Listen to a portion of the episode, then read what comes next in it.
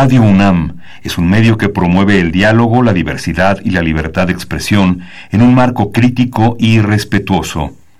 Los comentarios expresados a lo largo de su programación reflejan la opinión de quien los emite, mas no de la radiodifusora.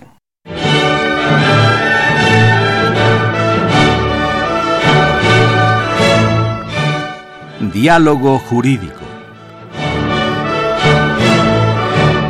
Derecho, Cultura y Humanismo. Programa a cargo del maestro Eduardo Luis Fejer.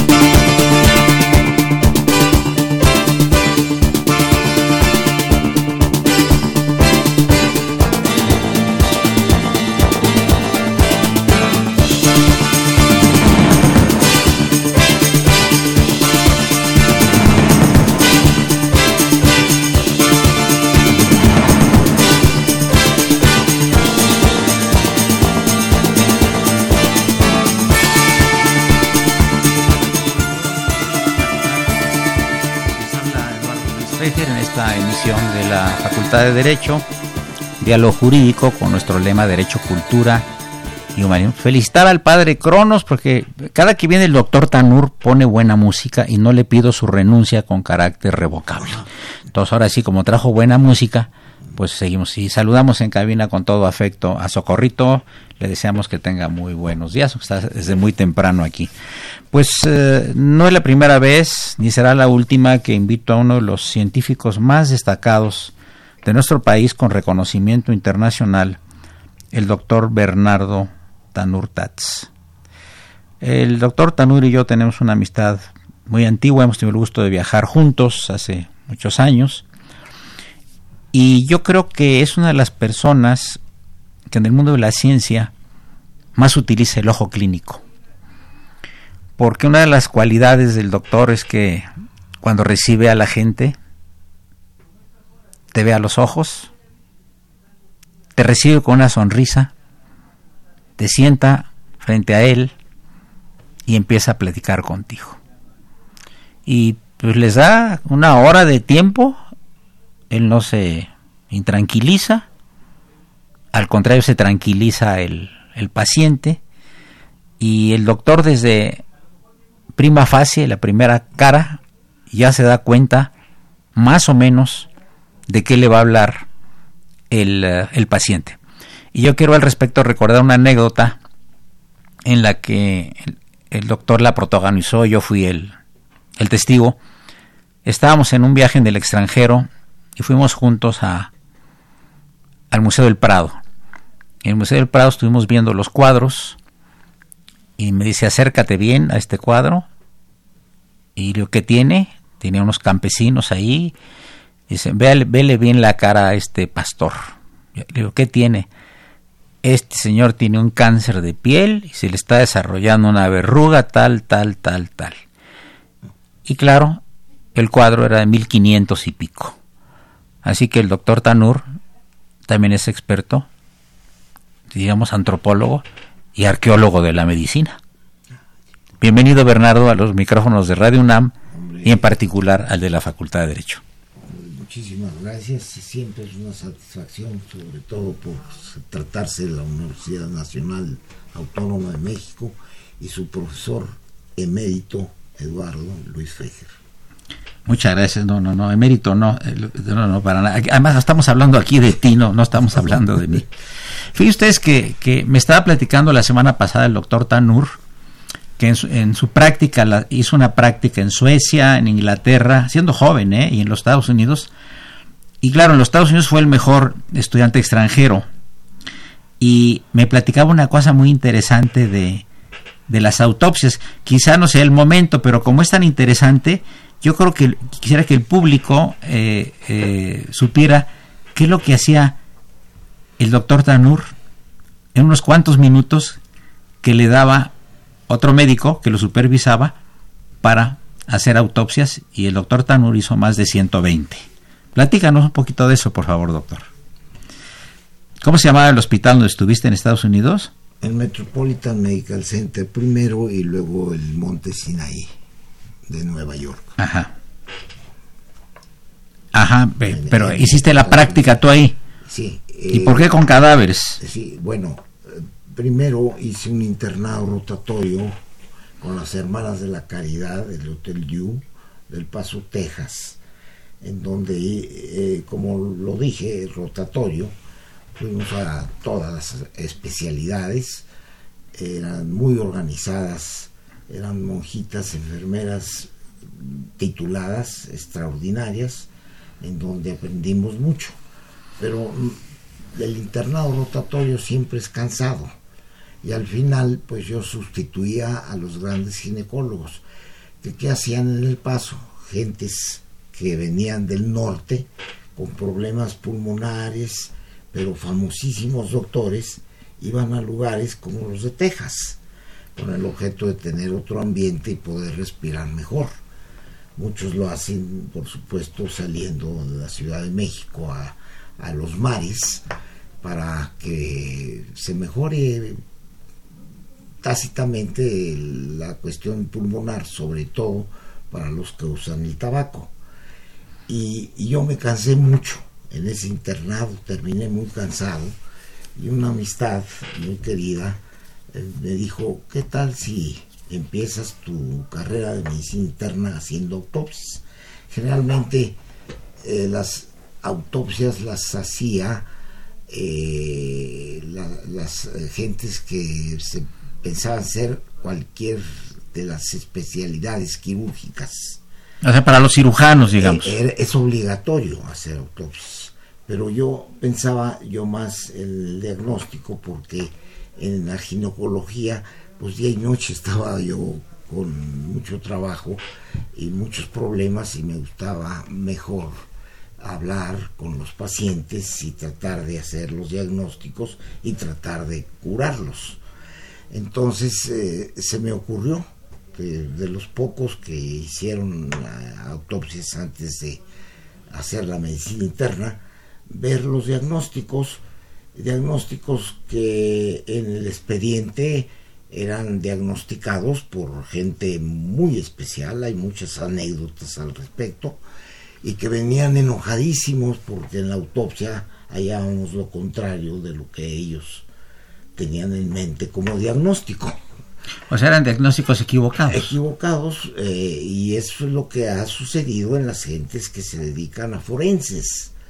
O sea, eh, los forenses tienen que decirle la verdad a los médicos que quieren saber la verdad de sus diagnósticos.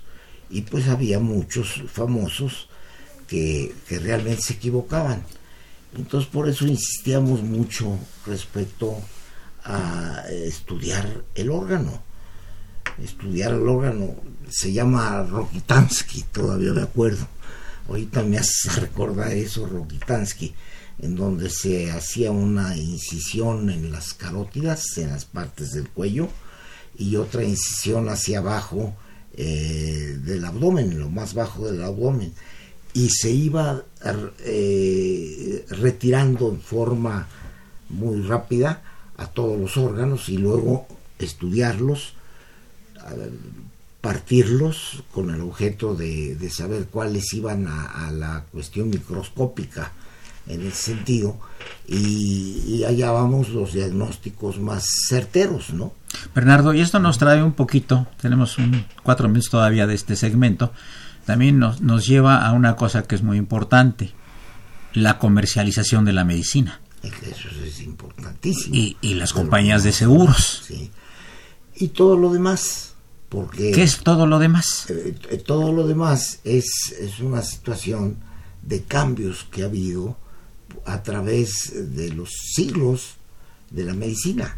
Pero vamos a decir, ¿cuál es la diferencia entre un médico joven recién recibido, ya tiene su consultorio, y una persona que tiene 50 o 60 años de, ser médico como tú, ¿qué diferencia sientes tú en cuanto a tecnología en todo esto? La diferencia es que él sale de una institución en donde aprendió mucho, estudió mucho, eh, si de veras sinceramente quiere ser un médico, eh, así, y se recibe, pero al recibirse ya es por su cuenta enfrentarse con el paciente, y es el gran reto. El gran reto es enfrentarse con el paciente sin que le ayude un profesor o un amigo o lo que demás. Es el, eh, lo que el carisma real de la medicina, el enfrentamiento al paciente, sea quien sea ese paciente. Pero, ejemplo, vas con una persona, un médico joven, que hay muchas excepciones de médicos. Vas con un médico joven y dices, señor, me está doliendo mucho la mano. Y para el doctor Tanur te decir, pues tómese unas aspirinas y espérese unos días yo te voy a mandar ultrasonido, radiografías, en fin, una serie de, de, eh, cosas. Es decir, la diferencia es el... Hay que tener un ojo clínico para, para el paciente. Yo lo he notado. Tú dices, esto es una cosa tensional. Usted tiene es tensional. Usted no es algo mecánico. Pero le agregamos al ojo clínico la pasión por ayudar al paciente. Que no la tienen todos los médicos. Ese es el punto. Y luego entramos a los terrenos de la comercialización de la medicina. En los terrenos muy amplios. Pero que es a nivel mundial, ¿verdad? Es a nivel mundial. Por bueno, pero obviamente hay terrenos. Por ejemplo, en nuestro país, pues eh, no es igual estar en instituciones prestigiadas en, en, lo que hoy se llama la Ciudad de México y antes el Distrito Federal. Eh, no, no es igual eso que estar en un campo de un pueblo, pues, en donde hay enfermedades, hay situaciones graves y enfrentarse a ellas. Entonces es la circunstancia. No es lo mismo una persona que está pues en relación médico-paciente en, la Ciudad de México que en la ciudad de Pachuca o, la, o el pueblito de cualquier pueblito. Perfecto. Pues llegamos a la parte primera del, programa con el científico doctor Bernardo Tanurtats. Los teléfonos en cabina 55 36 89 89, 55 36 89 y la sin costo 0800 50 52 688 es el programa Diálogo Jurídico con nuestro lema Derecho, Cultura y Humanismo de la Facultad de Derecho. Continuamos en unos momentos. Gracias.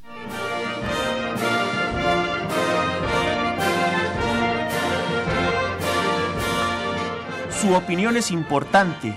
Comuníquese. Nuestro número 5536 8989. Del interior de la República 01800 5052 688.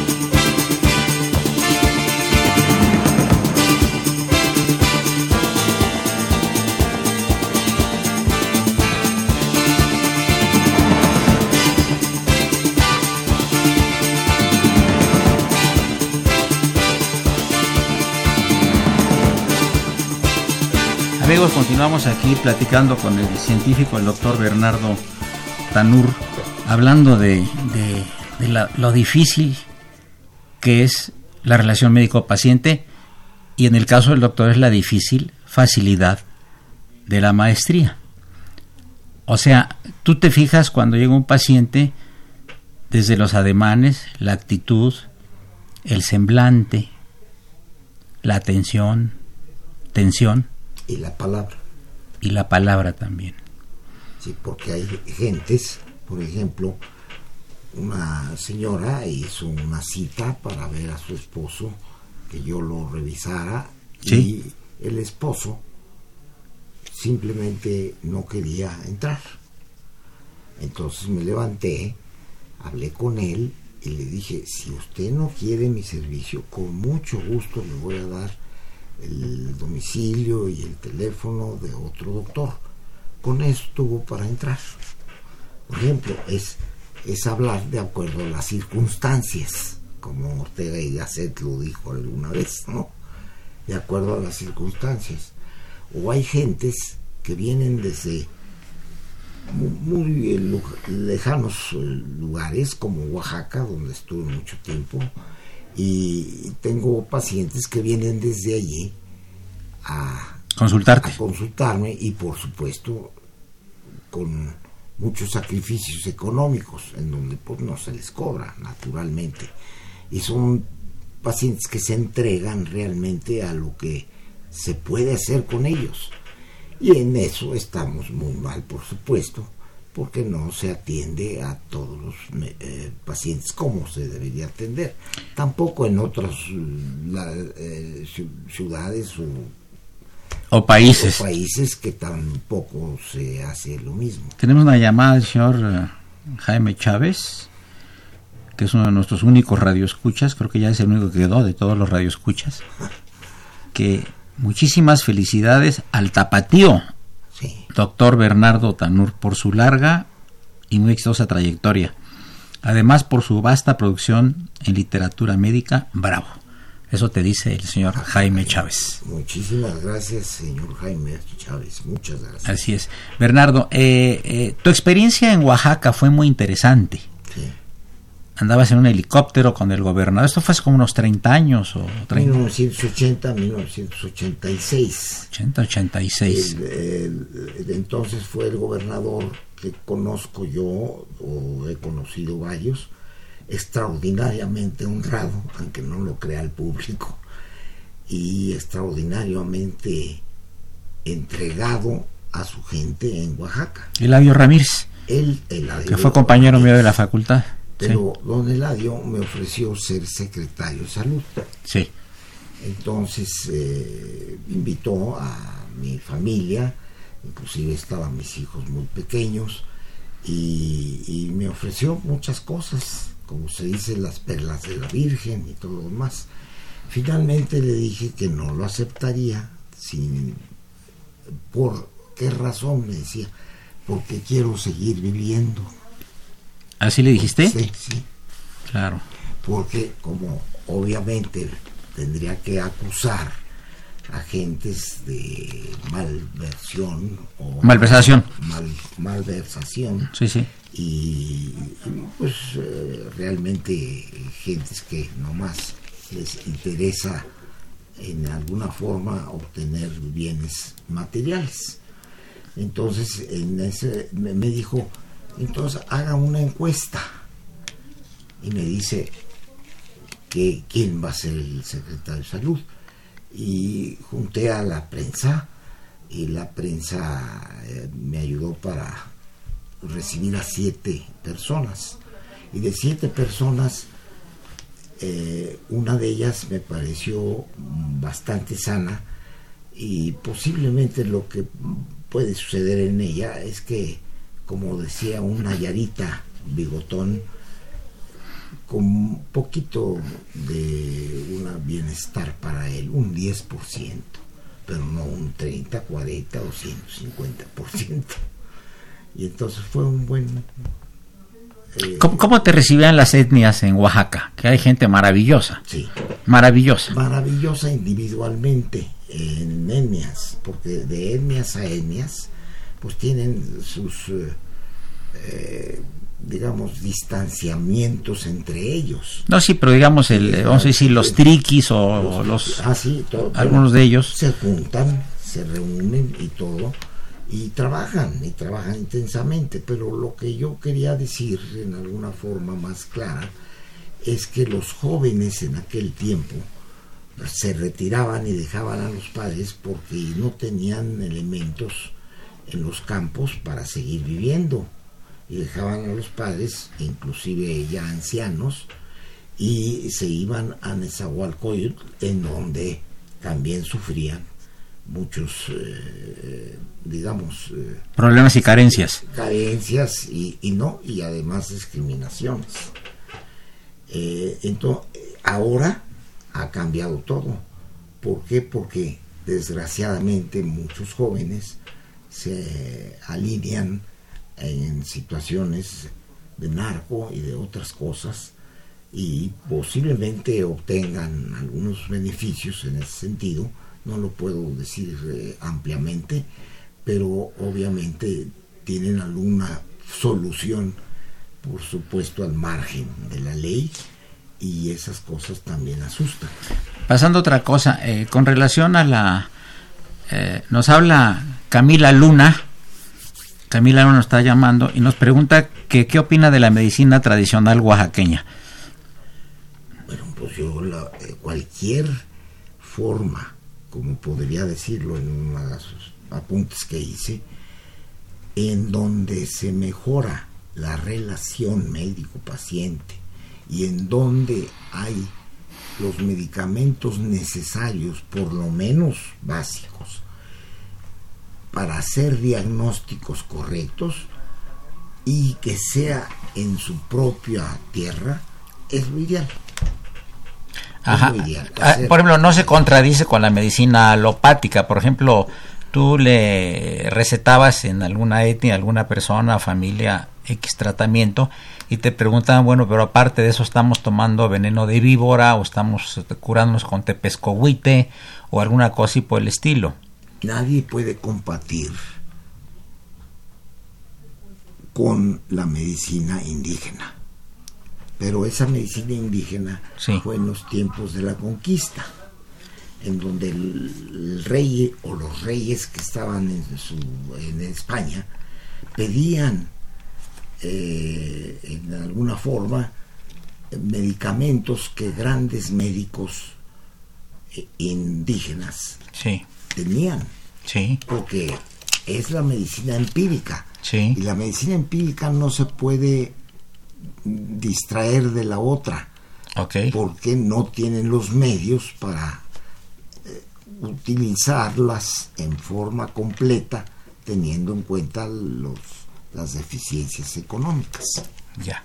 Pero siguen siendo muy positivas en muchos casos. Ajá. Eh, Bernardo, y con relación a la homeopatía, por ejemplo. Me tocó cuando fui director de hospitales del Distrito Federal en aquel entonces, conocerla más a fondo. Eh, es obvio que no es la alopática, que es la que nosotros estudiamos y, ejercemos. No es igual, pero tiene sus, como en todo, lo empírico también, porque muchas cosas médicas también son empíricas y son necesariamente empíricas por razones de economía. Perfecto. Amigos, tenemos en la línea al, al maestro Jean-Paul Huber. Jean-Paul, ¿cómo estás? Muy buenas tardes. Bien, Eduardo, buenas tardes. A ti y a tu auditorio, ¿cómo están? Un saludo cordial. Eh, estamos aquí desde la cabina de Radio UNAM, en el programa de la facultad, y tú, pues que eres un jurista muy destacado, Jean Paul, eh, y profesor de nuestra facultad hace muchos años, nos estás dando la sorpresa que está sacando un nuevo libro y interesado nuestro señor director Raúl Contreras Bustamante por todas las expresiones culturales ya sea novela, ensayo, cuento, eh, libros jurídicos, derecho internacional, etcétera, pues siempre lo, los vemos con satisfacción y, y los celebramos. En este caso, ¿cuál es el nombre de tu nuevo libro y la temática? Creo que se Bueno, el, sí. el, el nuevo libro que ya anda ahí en el horno se llama Corazón en Mano, es el tercer poemario, eh, que bueno, es el tercero, ya, ya dos publicados, el- este es el tercero, y estoy, bueno, este, voy desfasado, pero estoy terminando el octavo poemario, y vamos a, eh, bueno, debo decir y reconocerte a ti en, ante el auditorio, que bueno, tú eres mi padrino literario, porque fuiste el que me animó a publicar, y me hiciste el prólogo del primer poemario y entonces ahorita ya tenemos el tercero para que vamos a publicar. Y vamos a presentar el día 28 un recital combinado entre poesía y una soprano con canto va a estar contestando los poemas. Entonces vamos a, a tener esta este este romance de canto y letras el próximo jueves. Oye, pues muchas felicidades por esta nueva aportación y eh, deseamos todo el éxito del mundo y que siga la producción jurídica el punto de vista electoral, que es tu especialidad o una de tus especialidades, y también, obviamente, la poética y literaria. Te damos un saludo muy afectuoso y bienvenida a esta nueva expresión poética ya escrita en este nuevo libro. Muchas gracias. Much- muchas gracias, Muy buenas tardes. Amigos del auditorio, regresamos en unos minutos. Estamos con el doctor Bernardo Tanur Tats platicando sobre medicina. Gracias.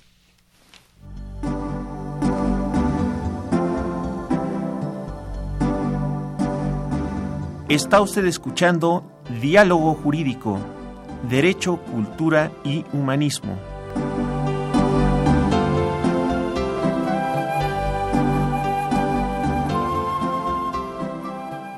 A través del 860 de AM. El alma mater del cuadrante.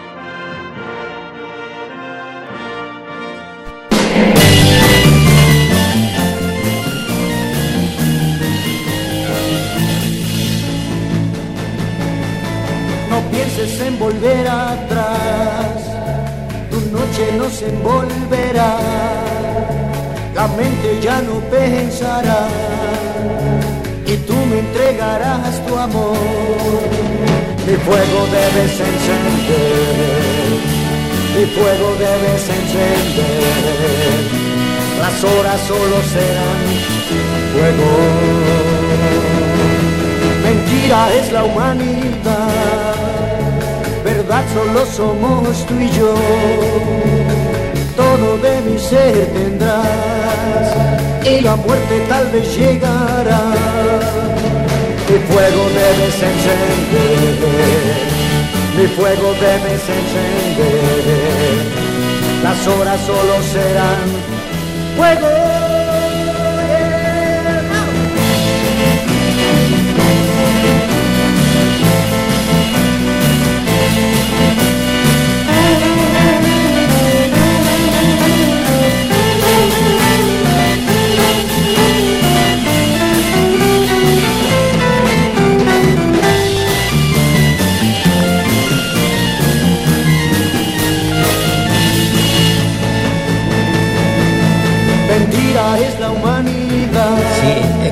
Doctor Tanur y ya pasando del tema de Oaxaca, las etnias, la medicina tradicional y la homeopática, sí me gustaría que puntualizara un poco en esto que es la relación médico-paciente. Luego, los pacientes, lo primero que le vemos es la cara al doctor a ver que antes de que empecemos a, a, a decirle nuestros problemas, nuestras cuitas y cuidados y nos- en qué nos sentimos mal, luego luego vemos en el caso del doctor Tanur, antes que nada, una amplia sonrisa que nos da mucha confianza, que no siempre es en todos los médicos y muchos médicos jóvenes tampoco. ¿Cómo, cómo- tú estás tratando hace mucho tiempo la relación médico-paciente? ¿Estamos de acuerdo? ¿Tienes, ¿tienes cosas escritas? Hace muchos años. Igual que la iatrogenia, el daño que se hace involuntario a un paciente. O voluntario, sin conocimiento. o sin- y sin conocimiento, sí. Eh, ¿tú, ¿Qué te preocupa de la relación médico-paciente? ¿Por qué has escrito tanto sobre esto? Porque yo creo que es la llave principal de la posible curación con el paciente. O sea, ganarles su confianza. Y a pesar que pueda uno tener algunos problemas personales, tener el esfuerzo de lo que yo llamé una vez que estuve en el Seguro Social, un minuto con el paciente, porque ese minuto cuenta. Una persona que entra, como dices tú, y, ve sonriente y tranquilo al médico, ya es una ganancia. El segundo es que él, él, diga, pues no quería yo venir a ver a ningún doctor.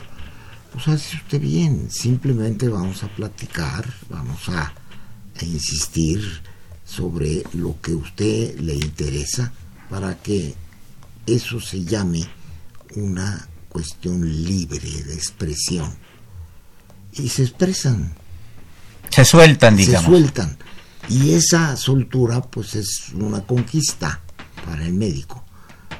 ¿Eh? Claro que hay pacientes muy difíciles en donde el reto es mayor, pero en general, en general, eh, se sientan ya cómodos, como no ver a un doctor, ver a un amigo. Y a veces está un confesor, ¿no? Y, no, es frecuentemente. La, la consulta médica es una confesión. Claro.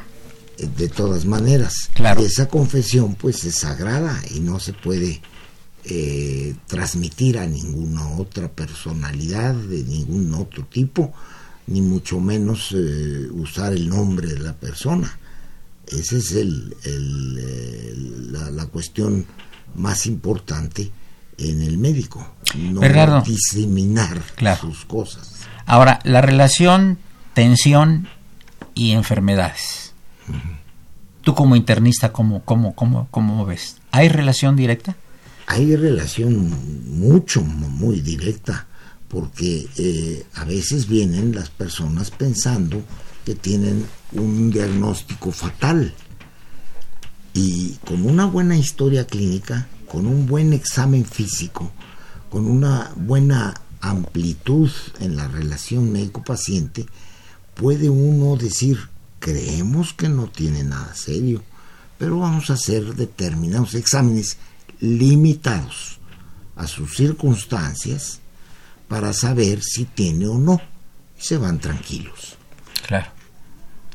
Entonces vuelven. Tú querías saber algo de la relación médico-paciente por la y la tecnología. Sí.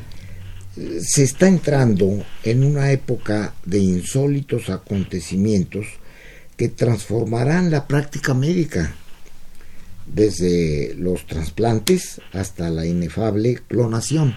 Se ha complicado la medicina y no hay nadie que la domine en forma completa. Es conocido que los primeros intentos de curación del ser humano se remontan a la prehistoria.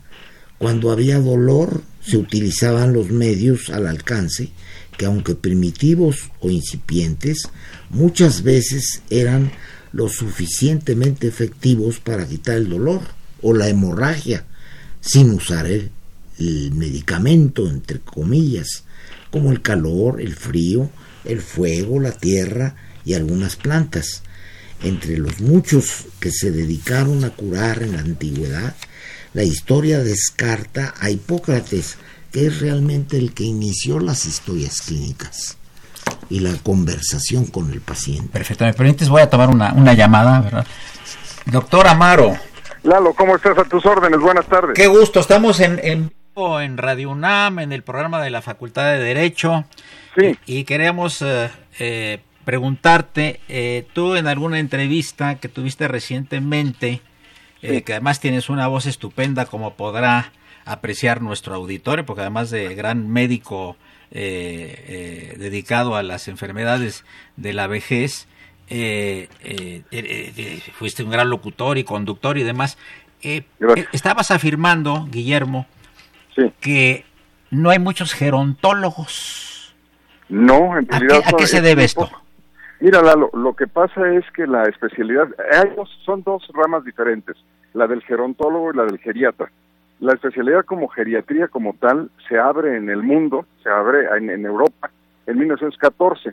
Entonces la formación es muy corta en los médicos eh, que se dedican a la geriatría. Ahorita debe haber en México alrededor de, en total, unos 500 geriatras en todo el país, que son muy pocos para una población de más de 10 millones de personas que están ya en condiciones de vejez o de, tercera edad. Y los gerontólogos son personas que en cualquier ámbito del conocimiento se dedican o se interesan en, el, eh, en lo que tiene que ver con la vejez.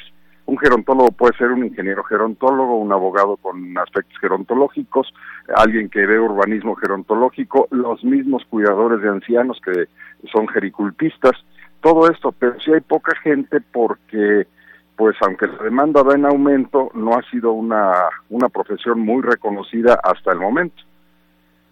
Bien, eh, yo quería preguntar, el doctor Tanur te manda saludos, está aquí conmigo. Muchas gracias. ¿Cuál es tu opinión al respecto, Bernardo? Gracias es eh, la modernidad ha hecho que la medicina se haya dividido en partes. El gerontólogo, como muy bien lo dice el doctor Amaro, pues son situaciones muy especiales de la edad y circunstancias del individuo. Se puede ser viejo a los 50, pero también se puede empezar a ser viejo a los 80.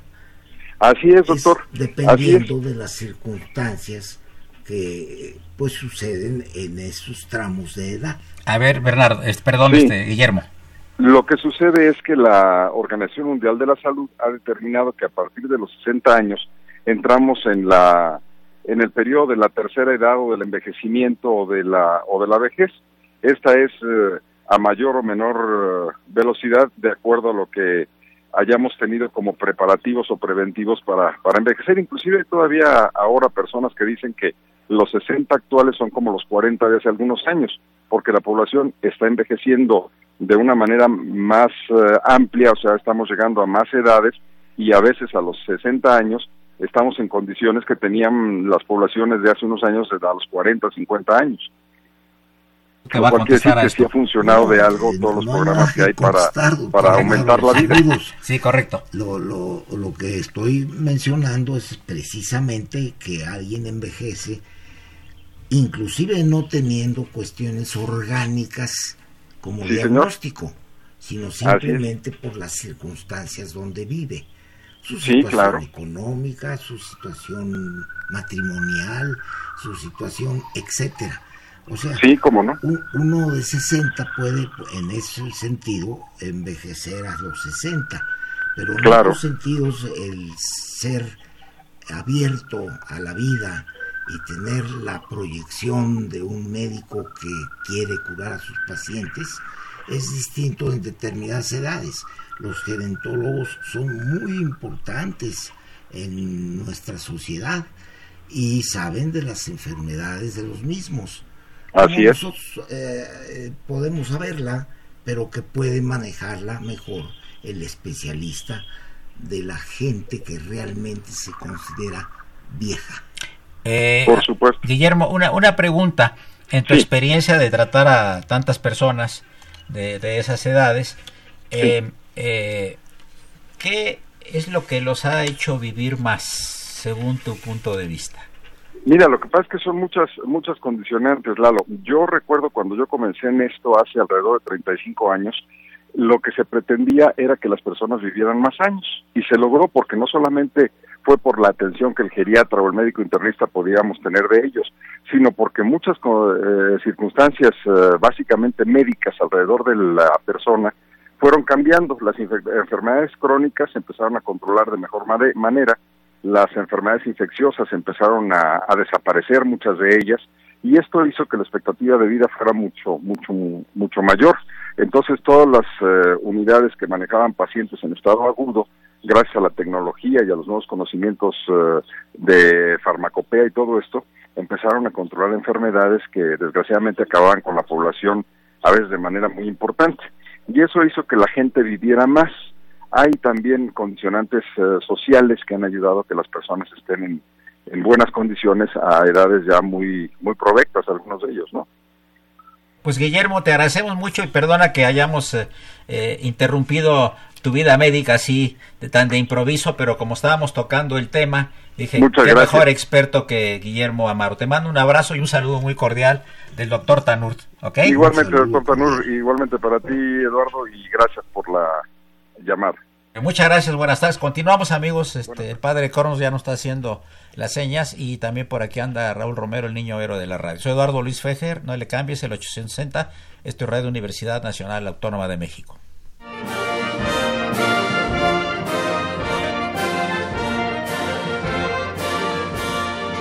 Su opinión es importante.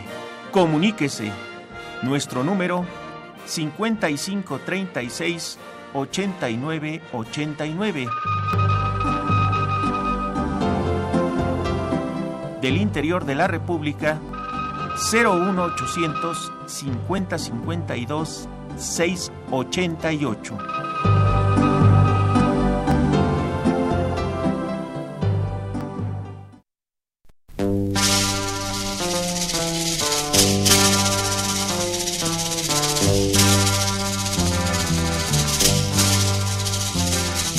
Conocí a una linda chica muy cerca de la estación.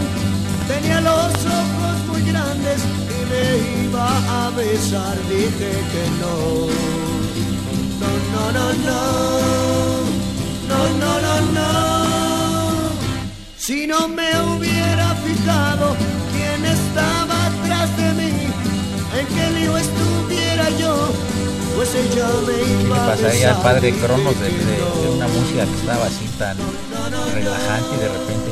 Yo creo que el doctor, padre Cronos ya tiene que ver un gerontólogo, aparte de un internista como tú, es urgente. ¿eh? Este, saluda al doctor Tanur de parte de su hijo Ricardo y su familia desde Israel. Te están oyendo en internet. Y tenemos una llamada de la señorita, señorita o señora Margarita Félix Cuevas. Ay, señorita Margarita, tiene usted apellido de calle. Dice que no la han atendido bien, que somos regañonas las enfermeras.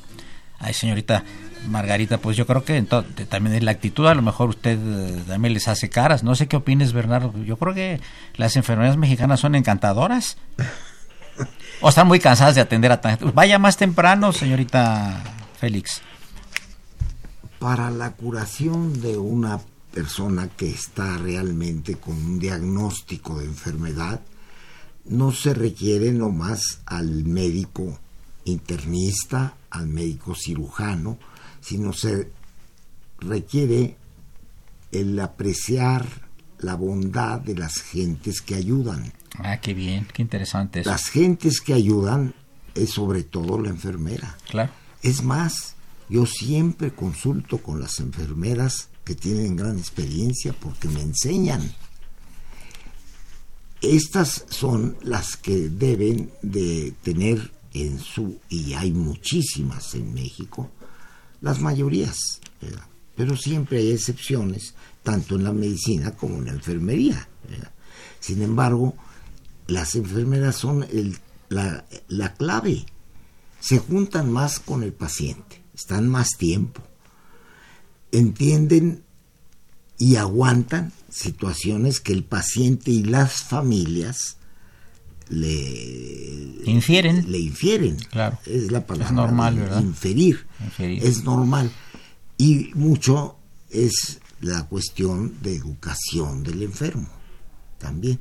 Por eso es importante que el enfermo tenga la relación médico-paciente y la comprenda en todos sus aspectos. Bueno, ahora, ahora te voy a decir una cosa, también eh, en, eh, en las instituciones muy respetables y maravillosas son el seguro y, y el liste, pues hay que comprender que la carga de trabajo luego es muy pesada para los médicos y también para eh, las enfermeras por- porque tienen una gran cantidad de pacientes. No es lo mismo el paciente que tiene dos, tres o cuatro o cinco. Tocaste el, Punto medular. el punto medular.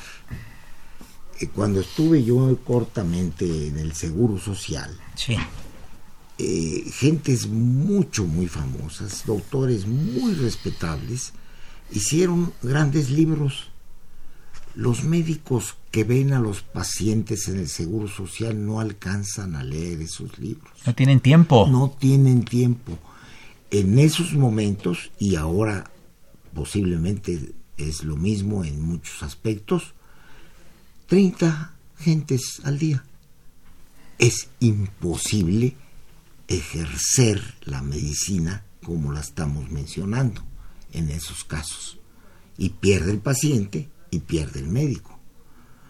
Y el médico se encarrera en su relación y hace daño al paciente. Y el paciente, por supuesto, no sale satisfecho. Obviamente la explosión demográfica de lo que estamos hablando se debe combatir en alguna forma y se debe de iniciar una forma mejor de contacto con el médico. Ahora yo te voy a decir una cosa.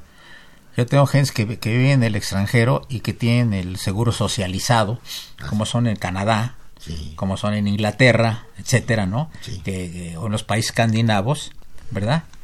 Eh, que eh, acuden a, a, los médicos para, pues gratis, porque lo cobran ellos en los impuestos, pero eh, luego no los reciben de inmediato y aparte de no recibirlos, si hay una cosa de mucha urgencia o de urgencia, luego no, no, no, no, no les programan pronto operaciones o intervenciones y, y, estamos hablando de países supuestamente más adelantados, Bernardo. Es la iatrogenia social. Por omisión. Por omisión. No es por, es por la omisión. iatrogenia, o sea, iatros es, es ser y engendrar enfermedades en vez de curarlas y ya sea las enfermedades emocionales como las corporales. Josefina Cruz dice, en los hospitales hay personal bueno y malo, tanto enfermeras como doctores. Es algo lamentablemente inevitable.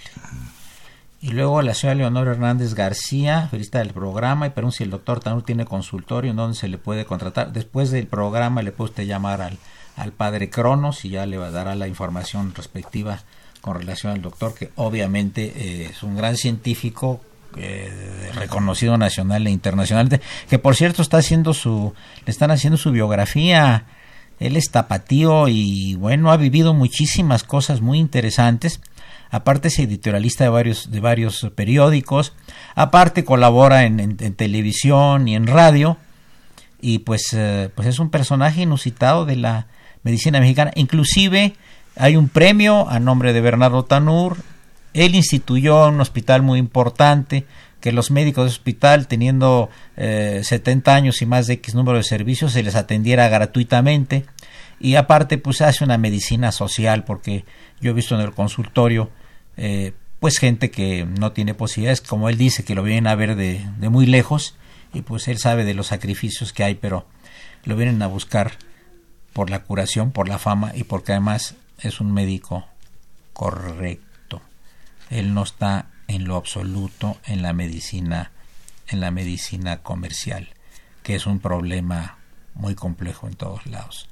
Ahí donde se hacen ricos los hospitales y se hacen ricos las aseguradoras. Y también muchos y los médicos por supuesto verdad y sobre todo muchos médicos jóvenes que quieren sin experiencia rápidamente enriquecerse. Y esto lo digo porque esto pasa en todas las profesiones no por supuesto porque también están en un medio en donde necesitan tratar de acumular lo básico para vivir ellos también.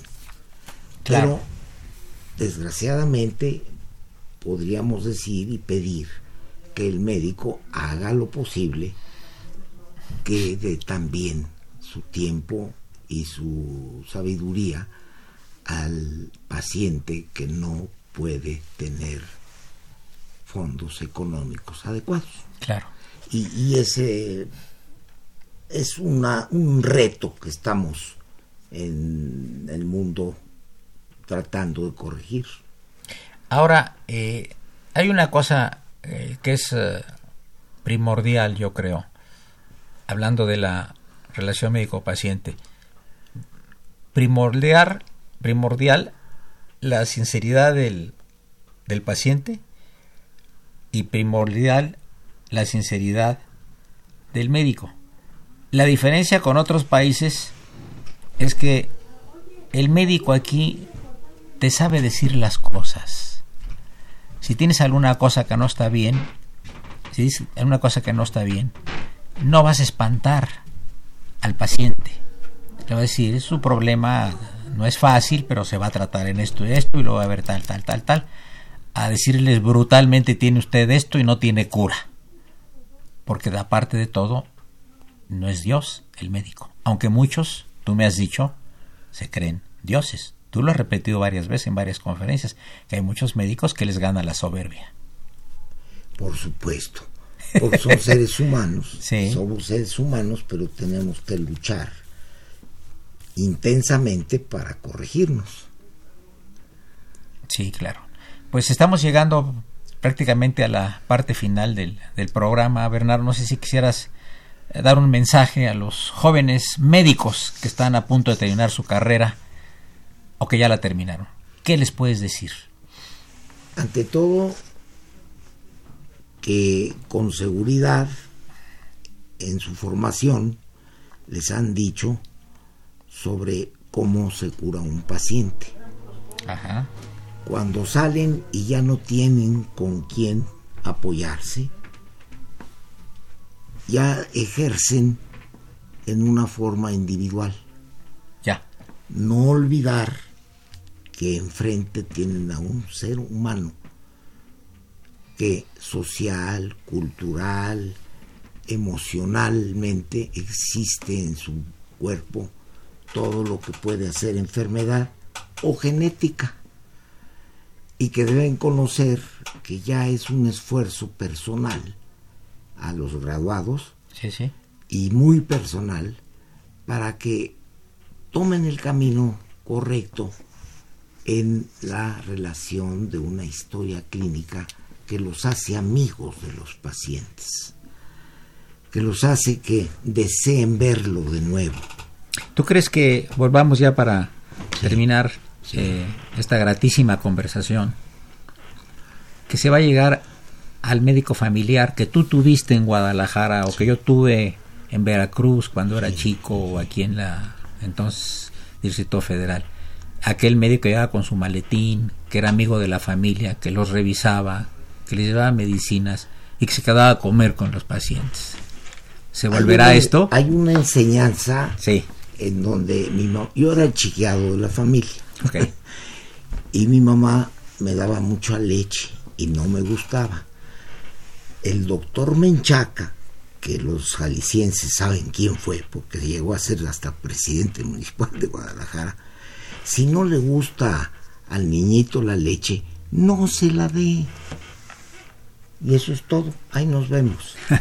pues ahí nos vemos, Bernardo, usando tu, tu, palabra. Muchas gracias a nombre de la Facultad de Derecho eh, de nuestro programa por esta gratísima entrevista humana, que es una de tus cualidades, de que eres un gran médico, pero eres también un gran humanista. Yo te agradezco mucho tu presencia.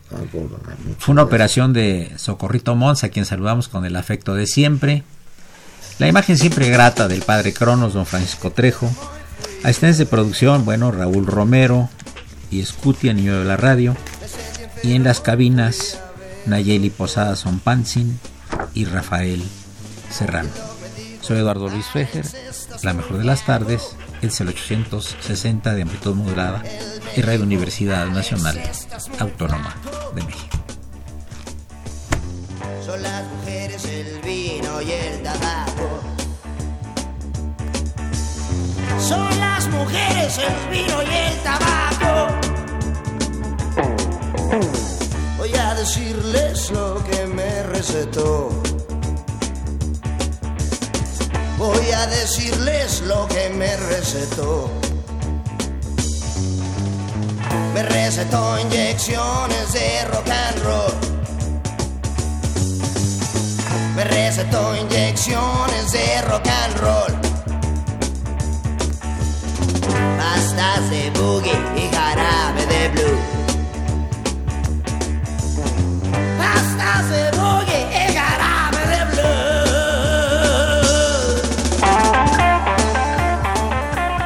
Saludos para Radio UNAM, de parte de Charlie Hope in My Mind, baterista y fundador. Un gran saludo, un abrazo para todos ustedes. Radio UNAM.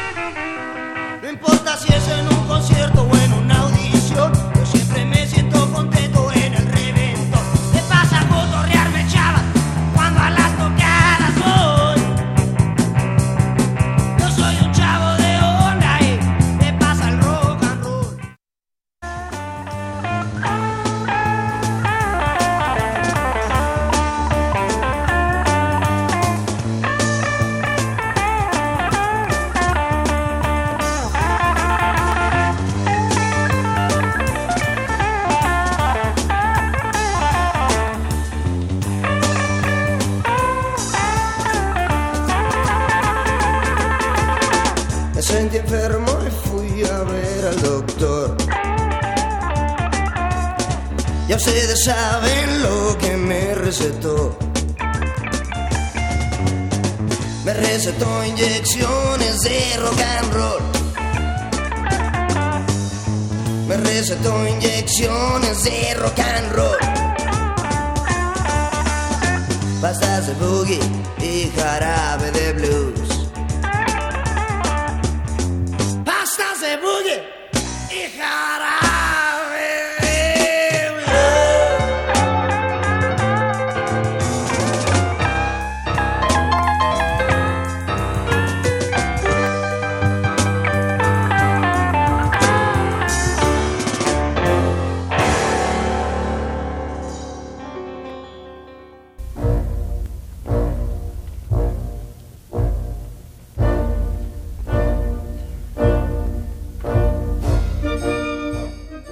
Diálogo Jurídico fue una coproducción de Radio UNAM y la Facultad de Derecho.